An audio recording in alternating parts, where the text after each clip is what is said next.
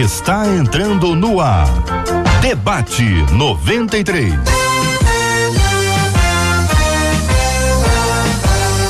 Realização 93 FM. Um oferecimento Pleno News. Notícias de verdade. Apresentação J.R. Vargas. Alô, meu irmão. Alô, minha irmã. Aqui fala. J.R. Vargas, estamos de volta, começando aqui mais uma super edição do nosso Debate 93 de hoje. Que a bênção do Senhor esteja aí sobre a sua vida, sobre a sua casa, sobre a sua família, sobre o seu trabalho, sobre os seus estudos. Que a bênção do Senhor esteja com você, aonde quer que você vá, onde quer que você esteja. Receba o carinhoso abraço em nome de toda a nossa equipe que já está aqui, apostos para te atender, para te receber, para te ouvir. Você liga, você fala com o Debate 93. Bom dia, Cid Gonçalves. Bom dia, JR. Ô, Vargas, o cara. Tudo bem, meu irmão? Tranquilo. Tudo em paz? Tudo azul, tudo azul. Maravilha, que Deus te abençoe, que Deus abençoe Amém. também a você que está nos acompanhando aqui agora no nosso debate 93 de hoje, nas nossas transmissões em vídeo, tá no Facebook, é o Facebook da Rádio 93 FM, estamos juntos aqui no Face, estamos também juntos aqui no nosso canal no YouTube, YouTube da 93 FM, acompanhem com imagens pelo Face, pelo YouTube e também pelo site rádio93.com.br. Então eu vou falar isso bem devagarzinho, sem nenhum estresse. Onde é que, como é que você pode acompanhar com imagens o debate 93 de hoje? Você pode acompanhar pelo Facebook da 93, você pode acompanhar pelo nosso canal no YouTube, sempre 93 FM, e também você pode acompanhar pelo site rádio93.com.br. Você pode conhecer também o nosso aplicativo, o app da 93 FM, acompanhar também o nosso áudio nas nossas plataformas de streaming e especialmente muito bom dia para você que nos acompanha pelo rádio em 93,3. A Rádio 93 fica em São Cristóvão, no Rio de Janeiro, de onde fala ela. Aqui agora na nossa tela, uma das nossas feras, Marcela, bom dia. Bom dia, JR. Bom dia aos nossos queridos ouvintes. Nessa quarta-feira, que alegria ter vocês acompanhando a gente e participando com a gente também, além de todas essas plataformas que o JR diz, pelo nosso WhatsApp 21 96803 8319 21 96803 8319. Muito bem, participação dos nossos ouvintes sempre muito legal. Vamos conhecer os nossos debatedores e o nosso tema 01 do programa de hoje. Conta pra gente, Marcela. As nossas feras estão chegando nas nossas telas, as telas se abrindo. Na tela ao lado do JR, a nossa menina da tela de hoje, a nossa querida professora Késia Galo. Bem abaixo da tela dela, a gente tem o pastor Rodson Boulet. E ao lado da tela do pastor Rodson, a gente tem o pastor Cote. Essas feras todinhas no, em mais um debate 93. Maravilha, vamos ao tema 01 do programa de hoje, Marcela. Um dos nossos ouvintes nos escreveu contando o seguinte: gente, olha, eu luto diariamente contra vícios que eu sei que desagradam a Deus. Só que parece que diante deles eu não tenho força nenhuma. Eles sempre me vencem. Como combater o tormento de sempre perder para os vícios? Quais são os sinais de que podemos estar desenvolvendo comportamentos viciantes? Tudo que se torna hábito pode se tornar um vício? Aliás, existe vício bom? Como evitar situações tentadoras e ambientes perigosos e conseguir agradar a Deus em todo o tempo? Começando a ouvir a nossa menina da tela de hoje, professora Késia. Ô Késia, como é que você vê esse assunto aí?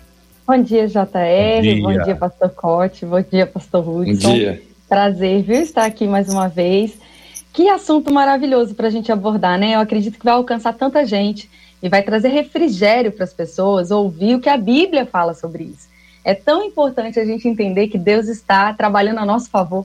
É tão importante a gente entender que Deus não está com o cajado na mão, pronto para sentar na nossa cabeça e nos condenar cada vez que a gente tropeça. Muito pelo contrário, a mão dele está estendida, o coração dele está aberto, como um bom pai, como um Deus bom que ele é. Ele está sempre provendo para nós todo tipo de socorro, todo tipo de escape, todo tipo de uh, bondade, misericórdia. Todos os dias se renovam sobre a nossa vida. Então, eu acredito que entender o caráter de Deus e a bondade de Deus já é um grande alívio nessa vida diária de lutar contra as coisas que são as concupiscências da nossa carne, são as coisas que a gente está resistindo. Eu acredito que entender o caráter de Deus é o, é o, o bom trilho dessa conversa. Pastor Rodson Bolê, bom dia, bem-vindo. O que pensa o senhor, concorda? Bom dia, JR, bom dia aos nossos ouvintes, aos debatedores. É, eu acho que a gente precisa também observar, senão a gente acaba perdendo a causa. É, na maioria das vezes, o vício é apenas a sintomatologia, apenas o sintoma. E existe uma causa por trás do vício, seja ele emocional, espiritual. Então, a, a, o, o vício seria apenas a febre de um organismo que está sofrendo de infecção. E aí a pessoa ela acaba ficando é, se atendo apenas ao vício, apenas eu não devo fazer isso, se esquecendo da real causa. Isso acaba é, é, fazendo com que haja um ciclo de frustração, porque essa pessoa está sempre querendo se ver livre de um vício, mas ela não combate a real causa do vício. Pastor Cote, bom dia, bem-vindo. O senhor concorda? Bom dia, gente. Que prazer poder estar nessa mesa com todos vocês. Concordo plenamente, né, com o que já foi falado aqui. E é interessante, inclusive, eu estou agora terminando, já estou naquela fase final, né, de passar a flanela. Estou terminando um livro que onde a gente trata até de uma maneira mais profunda exatamente sobre esse tema, né? Mas é, como a gente precisa de ser bem específico aqui, é, ela descreveu ali um, um, quadro que é o que Paulo define como sendo uma fortaleza da mente, né? É, essa palavra fortaleza significa uma prisão construída por raciocínios que conspiram contra a implantação do reino de Deus. Então, é quando você está fazendo algo que você sabe ser contrário à vontade de Deus, mas você perdeu a esperança que você pode mudar essa realidade, né? é, como foi muito bem colocado aí pelo Hodgson, né? Muitas vezes existe aí é, toda uma um, raízes né, que estão sustentando essas estruturas e que a gente precisa não só de tratar com o comportamento, mas com essas raízes. Mas é muito importante a gente lidar com a maneira da pessoa raciocinar. Porque quando a pessoa fala assim, ah, eu não consigo me libertar desse vício, ela já está acreditando numa mentira, não é? Deus jamais vai pedir para você deixar de praticar um comportamento que te escraviza, que te domina, não é? Porque daí vem o conceito do pecado, é quem governa quem. Pecado não é uma lista legalista de não podes, mas é quem governa quem. Você domina os seus desejos ou você é dominado por eles ou desgovernado por eles? Você domina os seus sentimentos ou você é desgovernado pelos seus sentimentos? Uhum. Todo pecado é um apelo aos nossos sentimentos. Então, quando a pessoa fala, ah, eu não consigo. É, é, eu, não, eu, não, consigo deixar isso, ela já está afirmando uma mentira e a gente precisa de começar dizendo: não, você está acreditando numa mentira é possível, e você né? pode sim, é possível mudar. Olha, eu quero é, encorajar os nossos ouvintes agora que estão nos acompanhando a se ligarem nesse tema. Muita gente pode estar lutando contra um vício e você não sabe. Você não sabe que a pessoa está.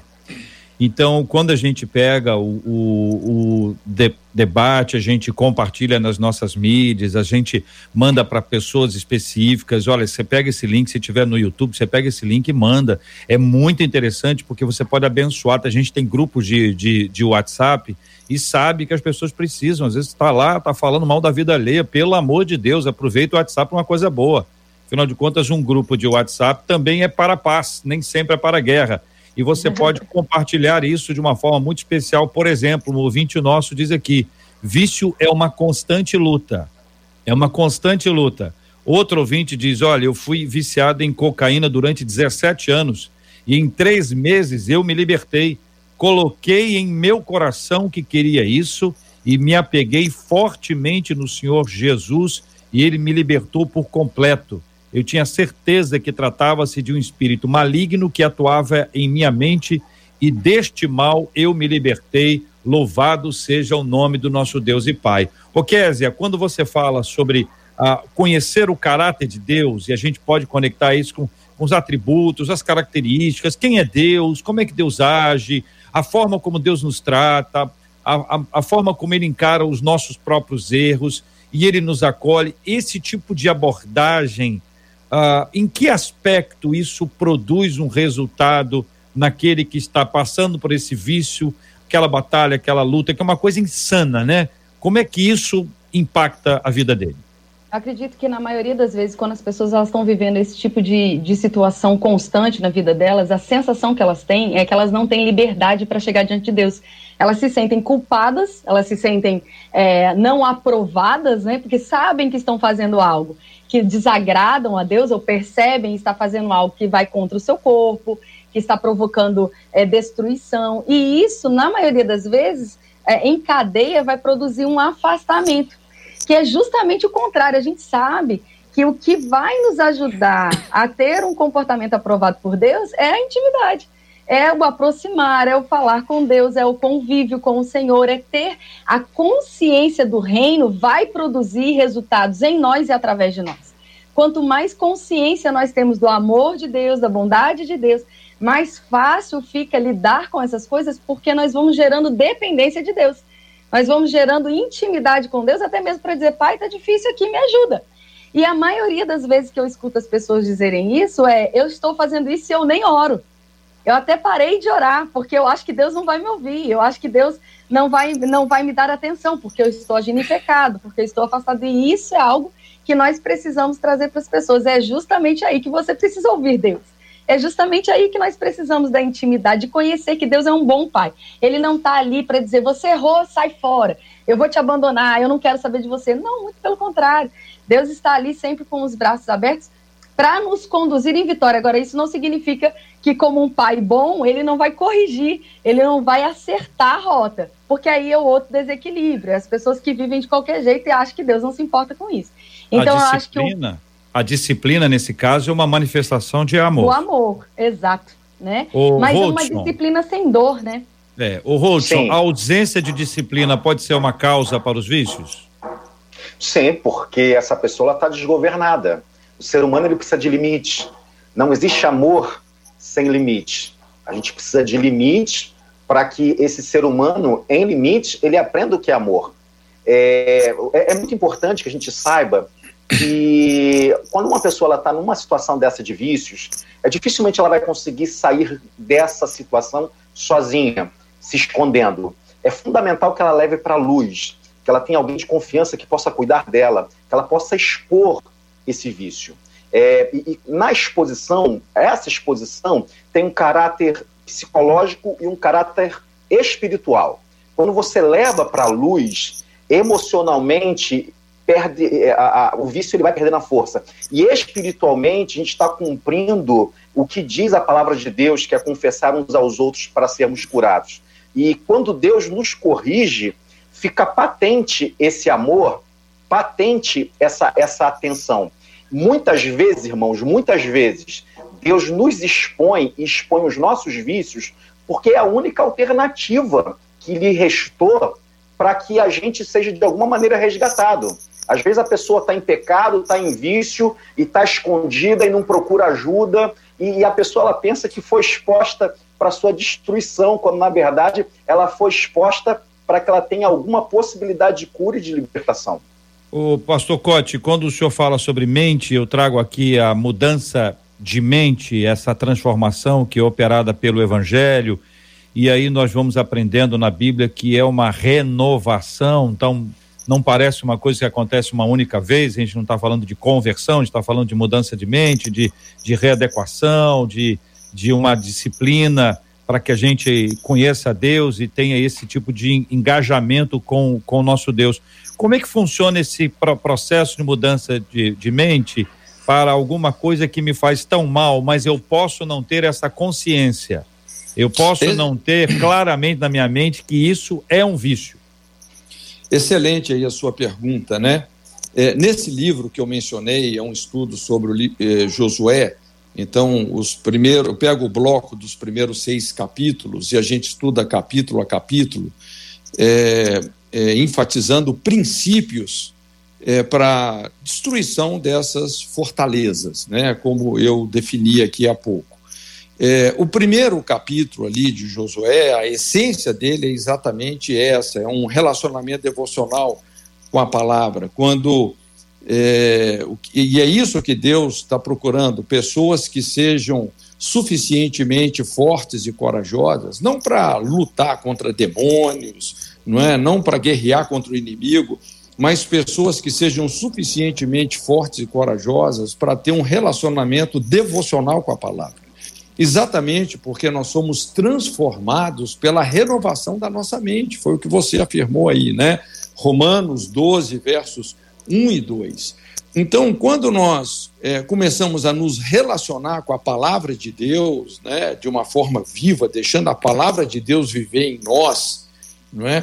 Então, automaticamente, é, a, a conhecimento, esse conhecimento vivo de Deus, começa a nos transformar, nos trazer realmente uma consciência das mudanças que nós precisamos de sofrer.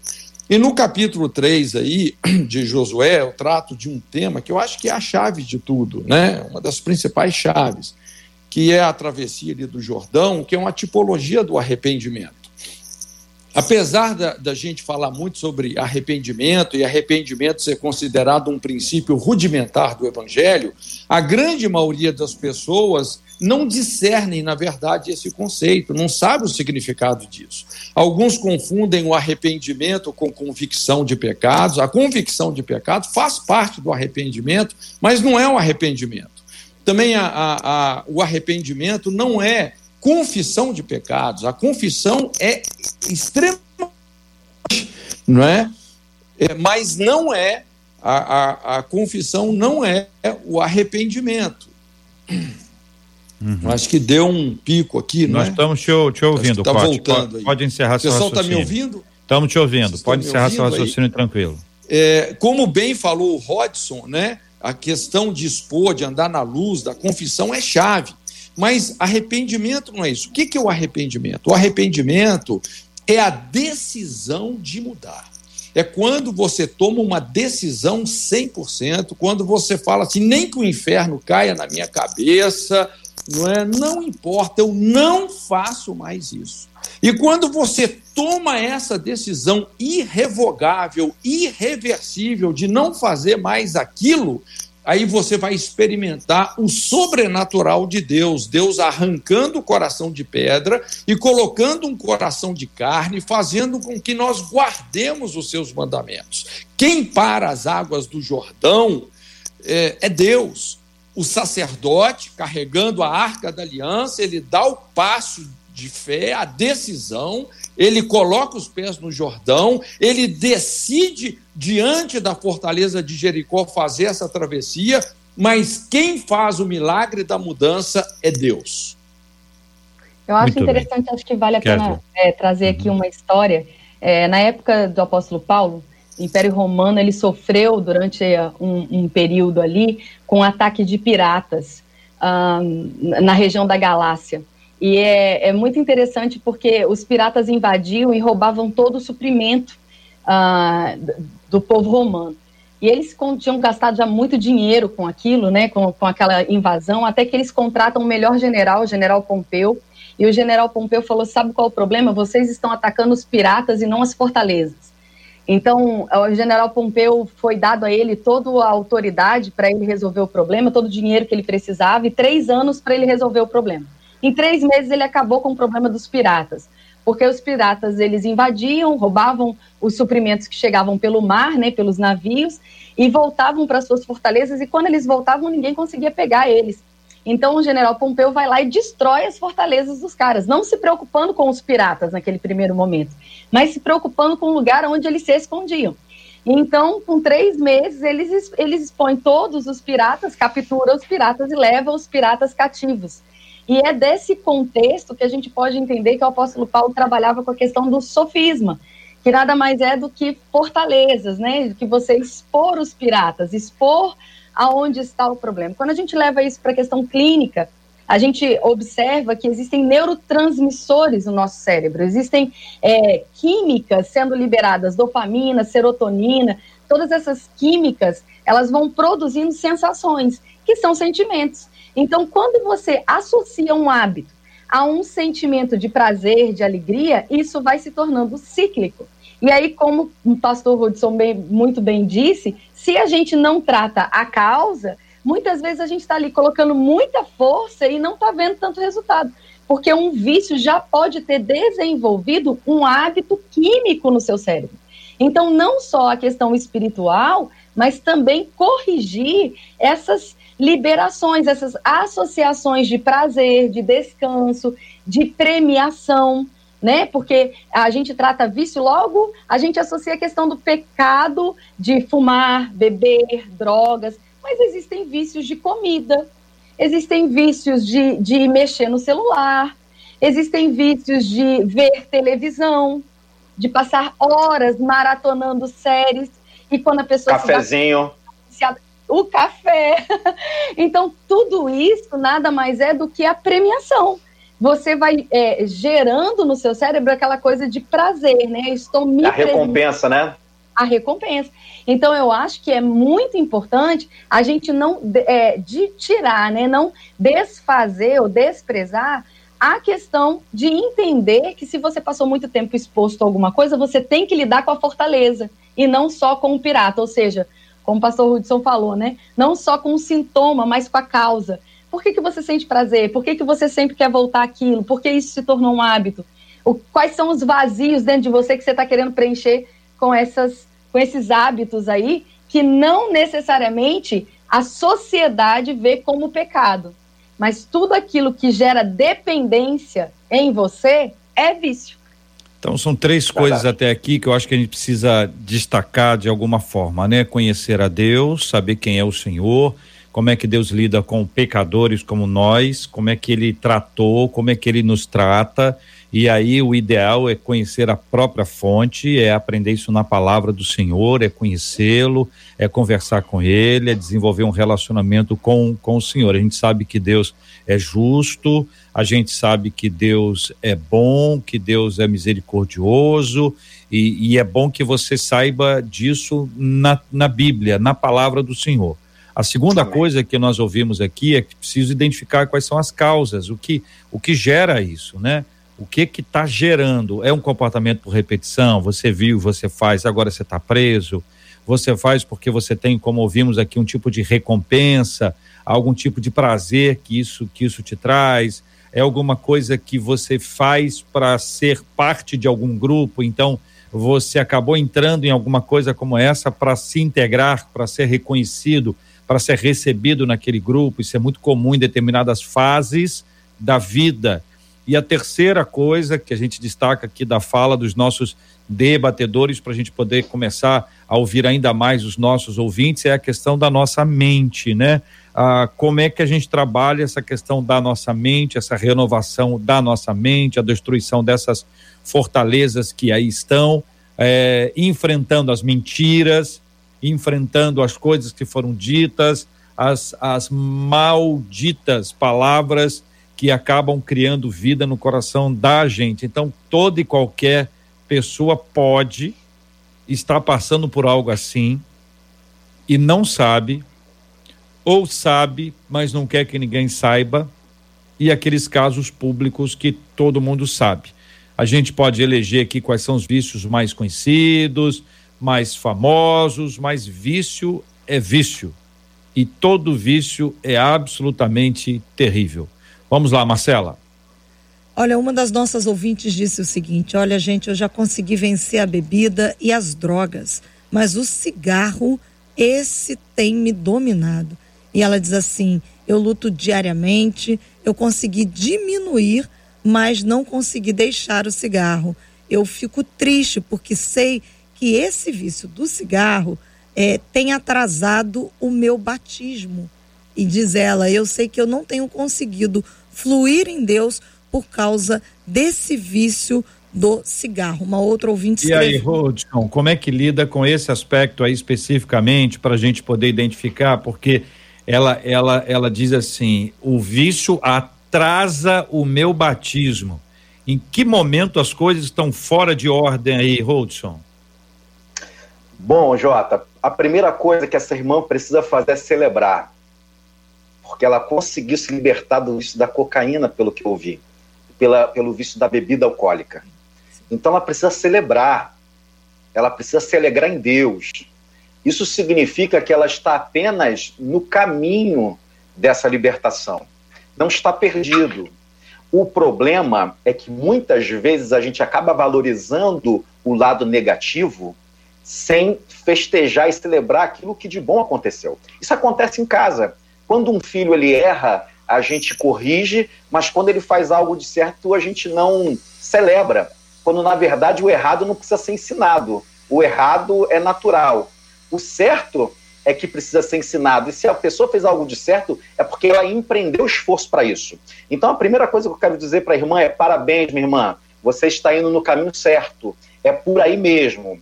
A outra questão do batismo, e aí é, é uma questão um tanto delicada, mas eu penso que essa irmã, com sinceridade de coração, é, é, passando por esse. Porque ela está num, num, processo de libertação, e a libertação é um processo contínuo, ela deveria é, é entender que ela está nascendo de novo ou melhor, é, é, ela está tendo essa, essa renovação de entendimento a cada dia que é processual. Não sei como é que funciona na igreja dela, mas é, é, deveria caminhar para o batismo para apontar, para fazer um apontamento público no mundo espiritual de que ela está caminhando dentro dessa renovação de mente. Mas aí então, depende, né, assim, né, Rodson? É, depende. Cada igreja pode ter, e, e claro, e deixa eu só tentar explicar isso para ver se é isso mesmo, Rodson é, a, a, o caminho seria, claro, libertação total absoluta, posicionamento na presença de Deus, mas pela sua fala eu vejo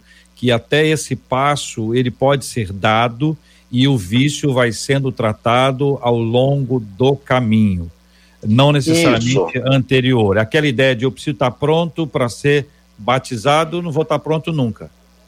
Isso, é isso, Jota. É muito, é, é muito importante o seguinte: eu estou tratando em tese de alguém que não se sente é, é, pronto para o batismo, mas que não há um impeditivo na igreja local. Sim, é Cada como, igreja, é como, é isso. Se, por exemplo, se, se fosse uma ovelha sua, então você conhece a pessoa, você está vendo a boa intenção, seriedade, que é diferente, né? Quando você fala aqui no rádio, por exemplo, sem a gente identificar. Então, considerando essa hipótese, né? É uma pessoa da sua igreja, Isso. você conhece a pessoa, está tá vendo, está lutando, não é uma pessoa Isso. que está ali desprezando o evangelho, zoando do, do evangelho, mas está levando a sério isso aí. É isso. Isso, e que já participou já de um rompimento sério da, já passou já mais da metade nesse caminho para o passo uhum. da libertação. Eu, é, essa irmã ela não pode se sentir culpada, ela precisa caminhar nesse, nessa trilha de libertação. A culpa ela pode fazer com que esse processo é, regrida. Isso é muito sério. Muito bem, quero encorajar os nossos ouvintes a participarem com a gente aqui agora pelo nosso WhatsApp da 93 FM. Marcelo vai dar um número aí e também aqui pelo Facebook da 93 FM, pelo nosso canal do YouTube, onde estamos conectados apresentando com imagens o debate ah, no site rádio93.com.br. Bom dia para você que está aí na 93 FM acompanhando pelo rádio. Que Deus abençoe a vida de cada um de vocês. Muito bom estarmos juntos aqui.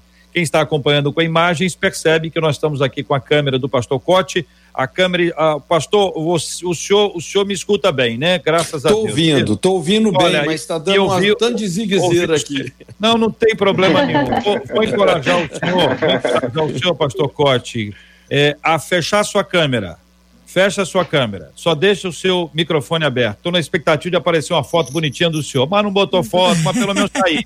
A gente sabe que o senhor tá aí, deixa do jeito que tá, porque aí a gente identifica bem, o nosso ouvinte identifica bem, okay. e não tem estresse, e nós vamos nos comunicando pela voz. Afinal de contas, é rádio, né, pastor é. É, é.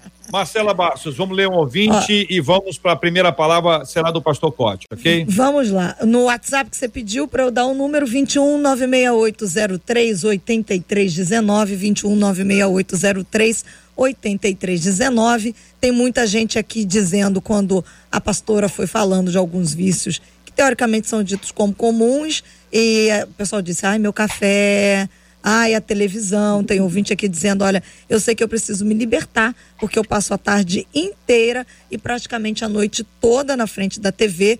E um dos nossos ouvintes compartilhou aqui, JR, olha, fui viciado em drogas, principalmente na cocaína e também no álcool durante 16 anos. Já faz seis anos que eu estou livre. Essa libertação só foi possível a partir do momento que eu me aproximei de Deus. O apoio da minha família foi fundamental e, é claro, muita força de vontade. Acho que esse assunto deveria ser matéria de salas de aulas, pois ainda existem muitos paradigmas, falta de conhecimento das pessoas com relação à dependência química, segundo ele, que ocasiona uma prisão mental. É isso, pastor Cote? É, exatamente, né? É, essas coisas acontecem muito no campo da alma, obviamente. A Margaret Thatcher falava assim: se você semeia um pensamento, você colhe um feito. Se você semeia um feito, você colhe um hábito. Se você semeia um hábito, você colhe um caráter.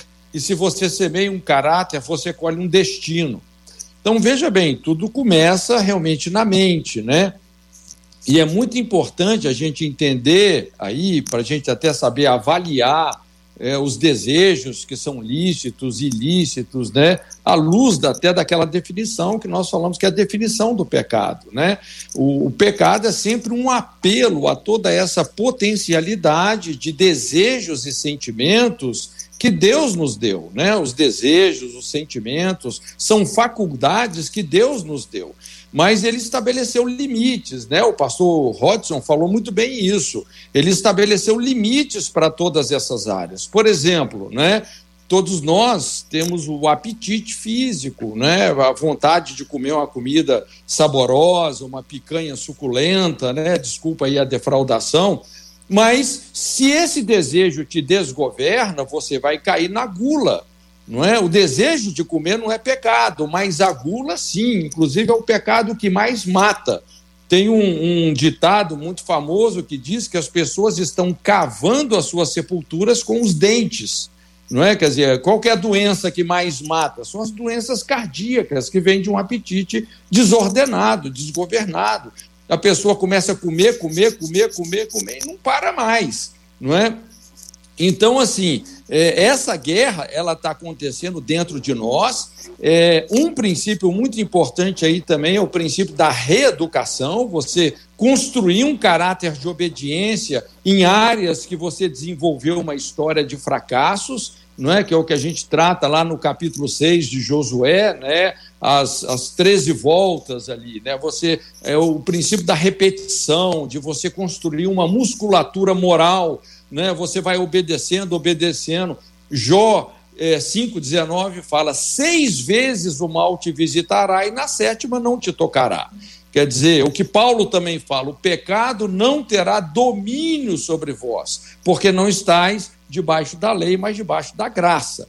Então a graça não é uma licença para você pecar, mas é o poder manifesto de Deus para a gente ter uma vida acima do poder do pecado. Então essa batalha, obviamente, ela está se travando realmente dentro de nós, né?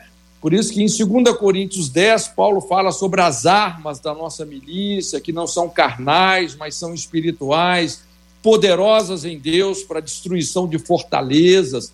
Então a gente vai lidando com esses sofismas, né? com muitas vezes as feridas que nos debilitam em relação a esses vícios.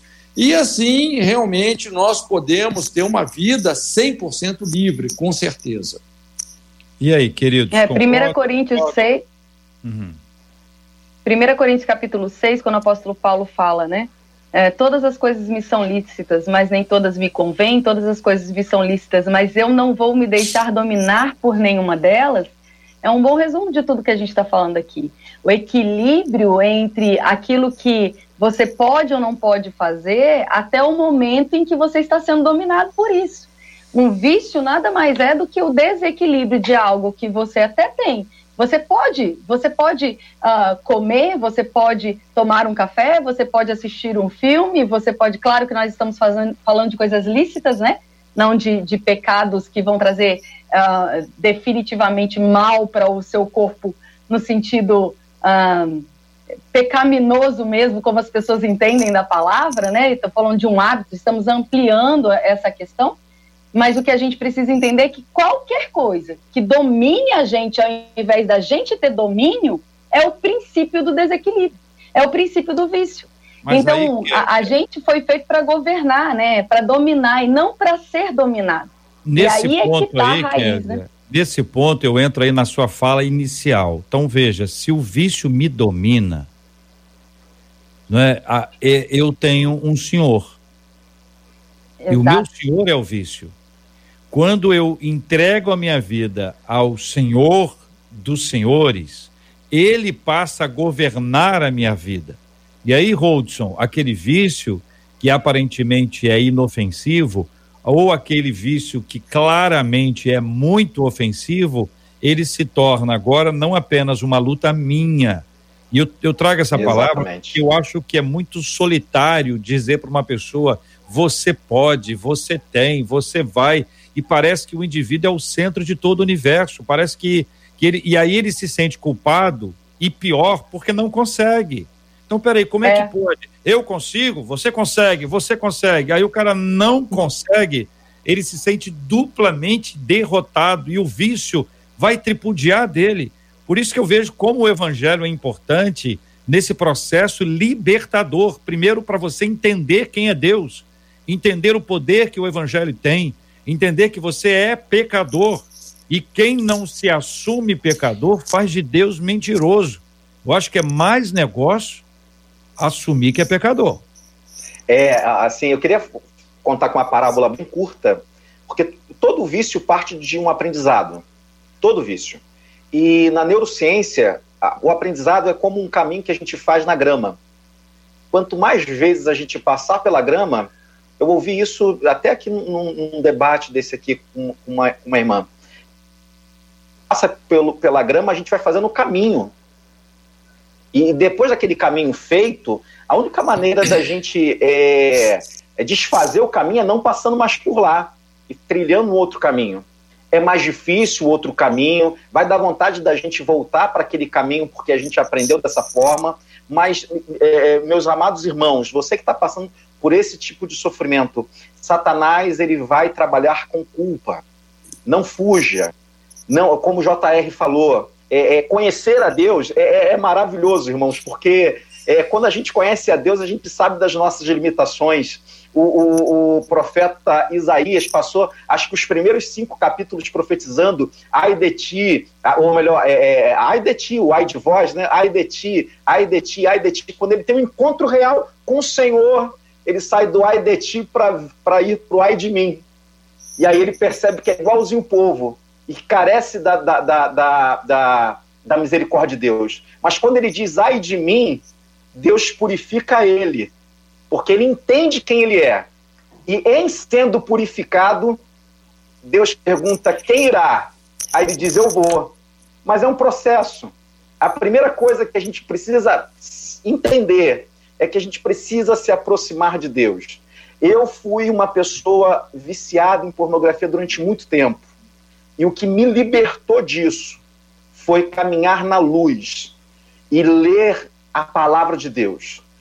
Não existe negociação. Quando a gente se aproxima da palavra, a gente se afasta do pecado. Quando a gente se aproxima do pecado, a gente se afasta da palavra. Não tem como as duas coisas andarem juntas. Eu me lembro que eu caminhava, eu, eu me lembro que muitas vezes eu me auto-sabotava, não lendo as escrituras durante um tempo para poder pecar porque eu não era insuportável pecar lendo as escrituras. Então a gente precisa lembrar dos exercícios espirituais de leitura da palavra, de oração, de jejum, para mortificar nossa carne, para que a gente entenda. O jejum é importante para nós, para que a gente saiba, não é moeda de barganha nem de troca, para que a gente saiba que o espírito ele pode sujeitar a carne, todas as coisas que estão debaixo da carne. Aqui pelo nosso WhatsApp, um dos é. nossos ouvintes disse assim, JR, é, graças a Deus eu me libertei do vício da devassidão através de uma tomada de posição. E todo dia eu luto, todo dia eu decido e me abstenho, ele diz, inclusive da aparência do mal. Ele disse: Eu gostaria de fazer esse destaque, porque eu também escolho fazer uma tomada de posição contra a aparência do mal. Eu acho que ele destacou e muito bem, né, Késia, né, Cote, quando ele fala sobre a aparência do mal. A aparência do mal pode não ser o mal, mas parece o mal. E no caso dele, Sim. parece o mal para ele, não é nem para o outro, que é uma coisa curiosa, porque no geral a gente fala sobre a aparência do mal no que o outro está vendo e acha que é o mal. No caso dele, para ele mesmo, a sinalização é uma sinalização de que é algo mal, né? E esse mal, é. ele se torna real. Então, para você que está acompanhando a gente aqui na 93 FM agora, fique atento a esse aspecto. Vamos lá, Kézia e Cote. Eu acho que Romanos 12, né? A gente está falando o tempo todo aqui de Romanos 12 e, e, e, rodando em cima disso, porque de fato é um fundamento. No verso 3 encaixa perfeitamente com o que o ouvinte acabou de falar aí. Não considere a si mesmo além do que convém. E é justamente isso, que você saiba o seu nível de maturidade em fé para se expor ou não a determinados ambientes. Então, quando você está num processo, então a gente pegando lá do começo, né?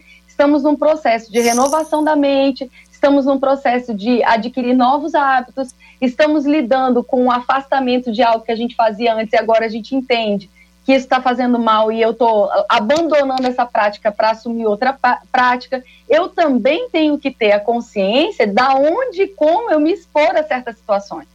Porque quando você está no processo, essas decisões diárias, elas fazem parte fazem parte de eu não vou ali porque eu ainda não estou pronto. Essa coisa da super fé, sabe? Ah, eu, eu tenho fé, eu vou lá e nada vai acontecer comigo, porque não é assim, gente. Nós precisamos entender o seguinte: se você está num processo, seja ele ah, algo interno ou é algo que todo mundo já, já identificou em você, é maturidade também não se expor a determinados ambientes que têm essa cara de mal para você, exatamente como. É o ouvinte eu tenho, falou. Eu tenho né? impressão, Cote, que muita gente confunde fé com crença. E aí a pessoa acaba é, não identificando que a fé, a fé tem como fundamento o evangelho, a palavra de Deus, Sim. a nossa fé está fundamentada em Cristo. O resto é crença. Então, vou dar um exemplo aqui, ó. Naquele grupinho ali, tem uma galera com Covid, assim, para arrebentar, zerado. Covid no, novinho. E aí, não, eu tenho fé que eu vou estar ali, vou conversar com eles e não vou ter nada. Isso não é fé. Isso é crença. É, na verdade, toda fé sem base bíblica é superstição, é. né? É uma crença, é uma, uma crendice, é uma, né? Isso, é uma superstição. Mas é muito interessante esse o, o, o que a Késia estava falando, né?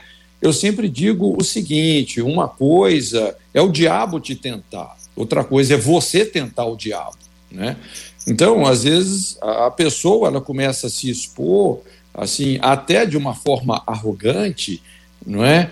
é? e aí, esse é o princípio da queda, né? A gente sabe que a soberba precede a queda, a altivez de espírito, a ruína, não é? É importante a gente entender que quando a gente está é, tá nessa batalha contra é, um, um, desejo, um sentimento que nos desgoverna, não é? é? Essa não vai ser uma guerra fácil, não é? Inclusive, como foi muito bem colocada, é importante a gente reconhecer as nossas culpas, não é? Porque assim, uma, quando uma pessoa não reconhece a culpa, não é? Ela deixa de ser alcançada pela misericórdia de Deus, porque a misericórdia é para quem se reconhece culpado, miserável, né? A palavra misericórdia no latim é isso, é colocar o coração nas misérias de alguém, não é? Então é importante a gente entender que essa pode ser assim uma luta longa. No início é isso, é matar um leão a cada dia, né? Eu achei interessante aí um dos ouvintes colocando isso, essa decisão diária que ele vem tomando, né? Até que, obviamente, você vai superando isso, né? Você, como o pastor Rodson também colocou, você vai fazendo um outro caminho na grama não é? Porque muitas vezes a, a questão ela já se tornou, não é? é, é, já se tornou orgânica, né? é, o, é psicossomática. O que, que é um, uma desordem psicossomática? Não é? é, uma, é uma disfunção na alma que aflora organicamente. Então, a gente funciona muito por essas memórias do prazer. Então, para você lidar com esses caminhos e essas memórias do prazer, realmente nós vamos entender, nós precisamos de entender que essa vai ser uma batalha longa, nós temos que construir um caráter de obediência naquela área, isso é perfeitamente possível. Inclusive, às vezes faz parte de alguns processos, algumas recaídas. Eu já atendi, por exemplo, vários casos das pessoas lutando com homossexualidade, porque o cara vem lá de 20 anos de homossexualidade, entendeu? Então, assim, faz parte algumas recaídas, mas é, você vai fazendo esses prontos socorros e daqui a pouco realmente essa pessoa, eu, eu sempre falo muito assim de um pacto, né, no, principalmente entre o conselheiro e o aconselhado, um, um pacto é, de transparência e também um, é, um pacto assim onde a pessoa decide realmente, ensinando a pessoa a se arrepender. É impressionante como essas pessoas alcançam vitórias tremendas, né? Mas é um processo, é uma uhum. construção. Uhum. Marcela.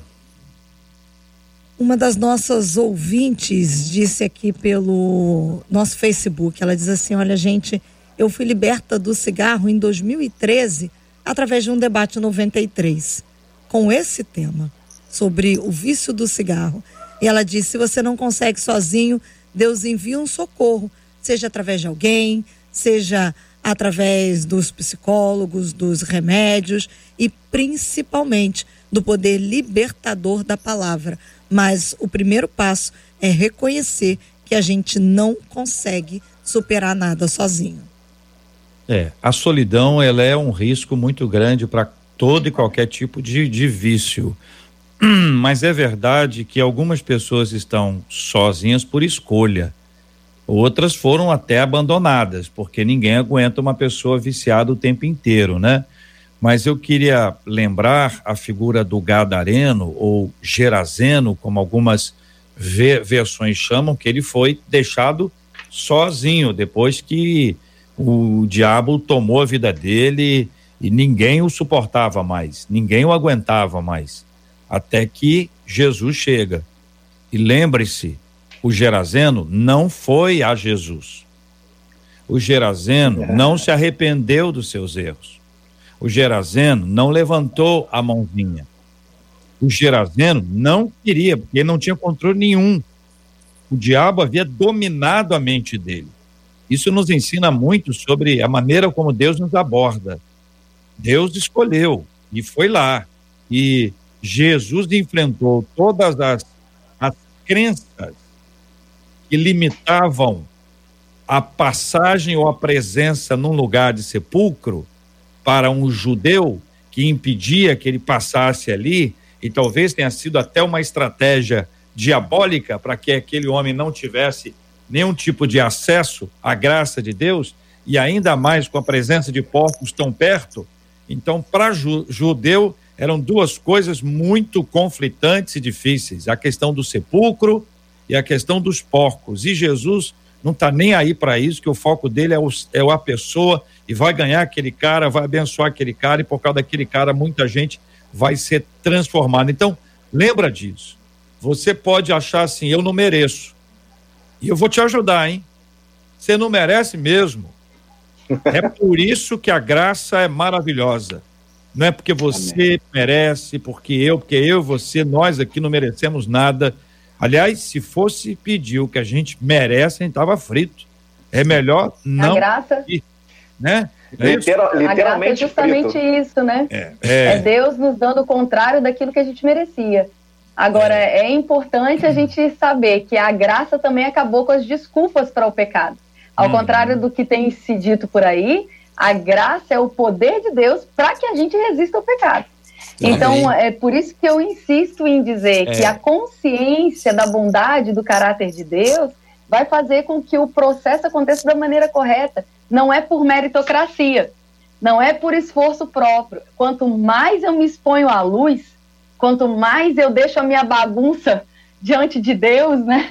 Deus conserta as nossas bagunças, gente. Deus ele, ele tem uma forma de alcançar e, e, ministrar no seu coração aquilo que você não dá conta sozinho. Mas se você acha que porque você está cometendo alguma coisa, está sendo desaprovado, Deus não vai te ouvir, isso tudo se torna muito complicado. Porque se eu acho que Deus não me escuta, porque eu estou passando por um problema de vício, de erro, de pecado, então eu me afasto da única chance que eu tenho de ter salvação. Porque todo o resto pode funcionar por um tempo, mas para você ser liberto de fato e para sempre, só sendo preenchido pelo amor de Deus, com a ajuda de Deus, com o poder de Deus. Todas as outras coisas vão ser ferramentas que Deus vai usar, usar nesse processo de cura. Agora, a, a, a mudança só vem, meu amigo, através de Jesus Cristo. Só vai ter mudança na sua vida se você declarar Ele como Senhor e Salvador da sua vida colocar sua vida diante dele, derramar seu coração diante dele, falar, pai, eu preciso, me ajuda. E o Senhor vai te ajudar, porque Ele te ama. Ele te ama, Ele nos amou quando nós ainda éramos inimigos. Nós não paramos de pecar para sermos salvos. Ele nos amou quando a gente ainda era inimigo. Então, o amor de Deus não trata o pecado com afastamento. Ele, se, ele trouxe a gente para perto justamente para a gente ser livre. Marcela, eu, eu me empolgo. Ouvinte. Fico mexendo as mãos aqui. Uma das Excelente. É interessante porque a, a, é isso, né? A graça é você receber o bem que você não merecia, e a misericórdia é você deixar de receber o mal que você merecia. Então veja bem que graça e misericórdia estão na contramão do merecimento. E a base para isso, então, é humildade. Né? Isso é muito poderoso quando o Tiago fala assim que Deus dá graça aos humildes. Não é? Então, o princípio da graça de Deus tem a ver com humildade, esse reconhecimento de uma capacitação que só vem dele. Não é? Então, quando a gente reconhece isso, aí sim, aí muda tudo. Né? Aí o evangelho faz todo sentido. O os nossos ouvintes estão aqui contando os seus testemunhos de libertação e tantos deles dizendo: olha, eu realmente foi quando escolhi me posicionar em Deus. Muitos, muitos falando como ficaram libertos da bebida e do cigarro. Esse é algo recorrente no que eles escrevem para gente. Agora também, muitos deles se analisando inclusive sobre o que vocês disseram, estão olhando para eles e percebendo: será que estou viciado em alguma coisa que pode estar tá me prendendo de coisas simples? E, inclusive, uma das ouvintes contou aqui: eu percebi durante um tempo de caminhada com Deus que eu era viciada em horóscopo, diz ela. Eu saía, ia para a igreja, mas não saía de casa em nenhum dia sem olhar o horóscopo porque eu achava que aquilo ali ia me dar uma direção até o dia que Deus me fez perceber que eu estava trocando o cuidado de Deus pelo horóscopo, disse ela. E, e isso é uma coisa complicada, porque os mais antigos se lembram disso, jo, jornais tinham isso com muita força, o rádio tinha isso com muita força. Agora isso vo, volta com outras formas, entendeu? Com um plano mais amplo. Está dizendo que a pessoa que nasce em tal dia e do tal mês é, com a pessoa do tal dia, do tal mês, porque olha, se tiver fora disso não tem como. E aí começa uma série de coisas, e isso aprisiona, hein? E isso aprisiona, como todo vício. Quero agradecer mais uma vez aqui aos nossos queridos e amados debatedores que participaram conosco do debate 93 de hoje. Pastor Rodson, muito obrigado, um abraço, meu querido. Obrigado, JR, obrigado a 93. Foi um prazer estar aqui com os irmãos. Um beijão em todos os ouvintes, em especial a comunidade evangélica de Mesquita, os pastores Silfarne e Patrícia Marques. Muito obrigado, Késia Galo. Um abraço, Késia. Obrigada, gente. Prazer sempre estar junto com vocês, viu? Uma honra. Um beijo grande. Deus abençoe. Pastor Cote, querido, obrigado, um abraço. Obrigado, JR. Prazer sempre poder participar com vocês. Um abraço em todos. Maravilha. Eu vou pedir ao pastor Cote que já já, pastor, é, vou pedir que o senhor ore conosco. Vamos agradecer, Marcelo, aos nossos ouvintes, né? Vamos. Aqui pelo YouTube eu vou aproveitar. Uma das ouvintes disse assim: Olha, gente, hoje pela manhã eu orei a Deus pedindo orientação, porque eu estou ajudando duas pessoas que estão no vício. é, e é o vício da bebida. Ela diz: e hoje Deus está usando vocês durante o debate 93 para me orientar e também a eles. Aí é o que ela diz: eu vou compartilhar com eles o programa de hoje. Então, É isso, assim é isso como esta ouvinte, É. faça você também. É igual você, por exemplo, você escuta uma pessoa, você tem uma, ouve uma palavra, uma pessoa te fala assim, puxa, como eu queria poder gravar isso, como eu queria poder mandar isso aqui que você está me dizendo para alguém. Você pode. O debate 93, Deus nos deu essa bênção. Você pega aqui no YouTube, pega no Facebook, coloca lá, manda para alguém. Você pode mandar pelo WhatsApp, você pensa bem comigo. Você está no YouTube, você pega o link aqui. Aliás, Marcelo, o pessoal tem que curtir o vídeo, né? Deixa eu dar uma olhadinha aqui, que É. às vezes eu dou uma olhadinha aqui. Tem seis vezes mais gente do Assistindo que curtida. do que curtindo. E Dá o like ali, é. gente, porque na linguagem da internet, Isso. a curtida, o like, ele revela a relevância. Então você vai no, no vídeo, tanto no YouTube quanto no Face, eu olhei agora o YouTube, tanto no YouTube quanto no Face, a gente multiplica isso para outra, outras pessoas.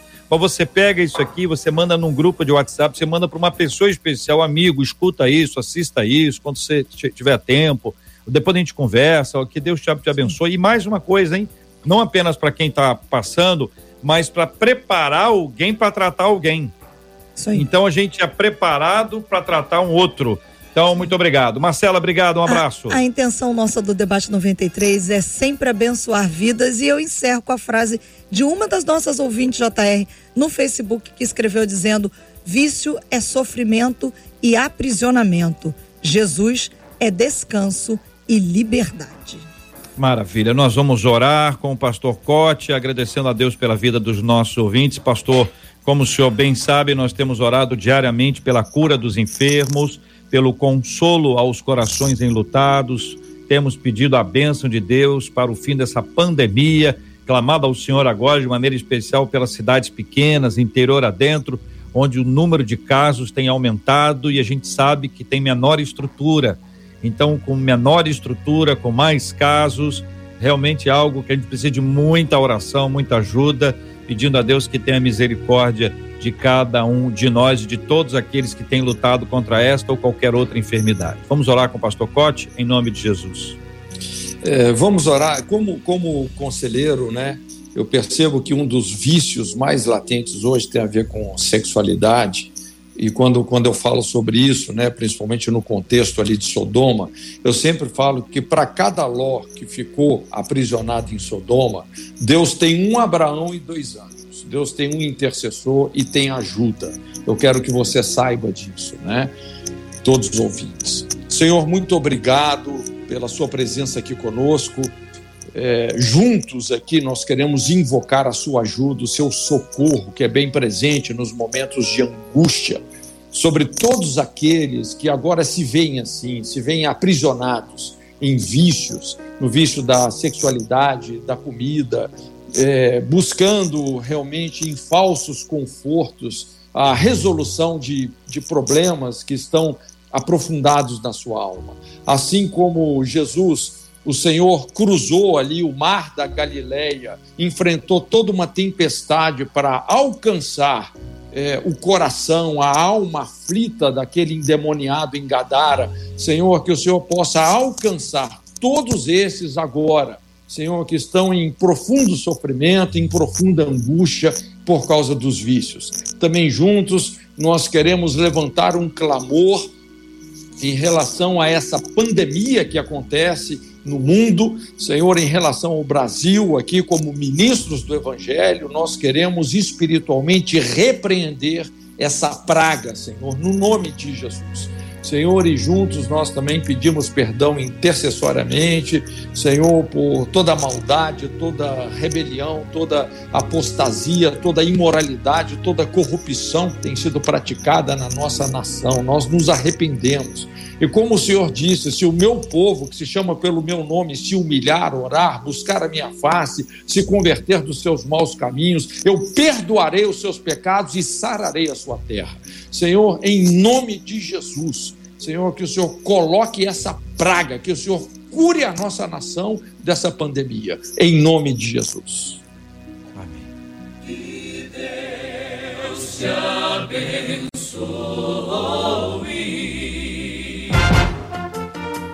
Você acabou de ouvir Debate 93.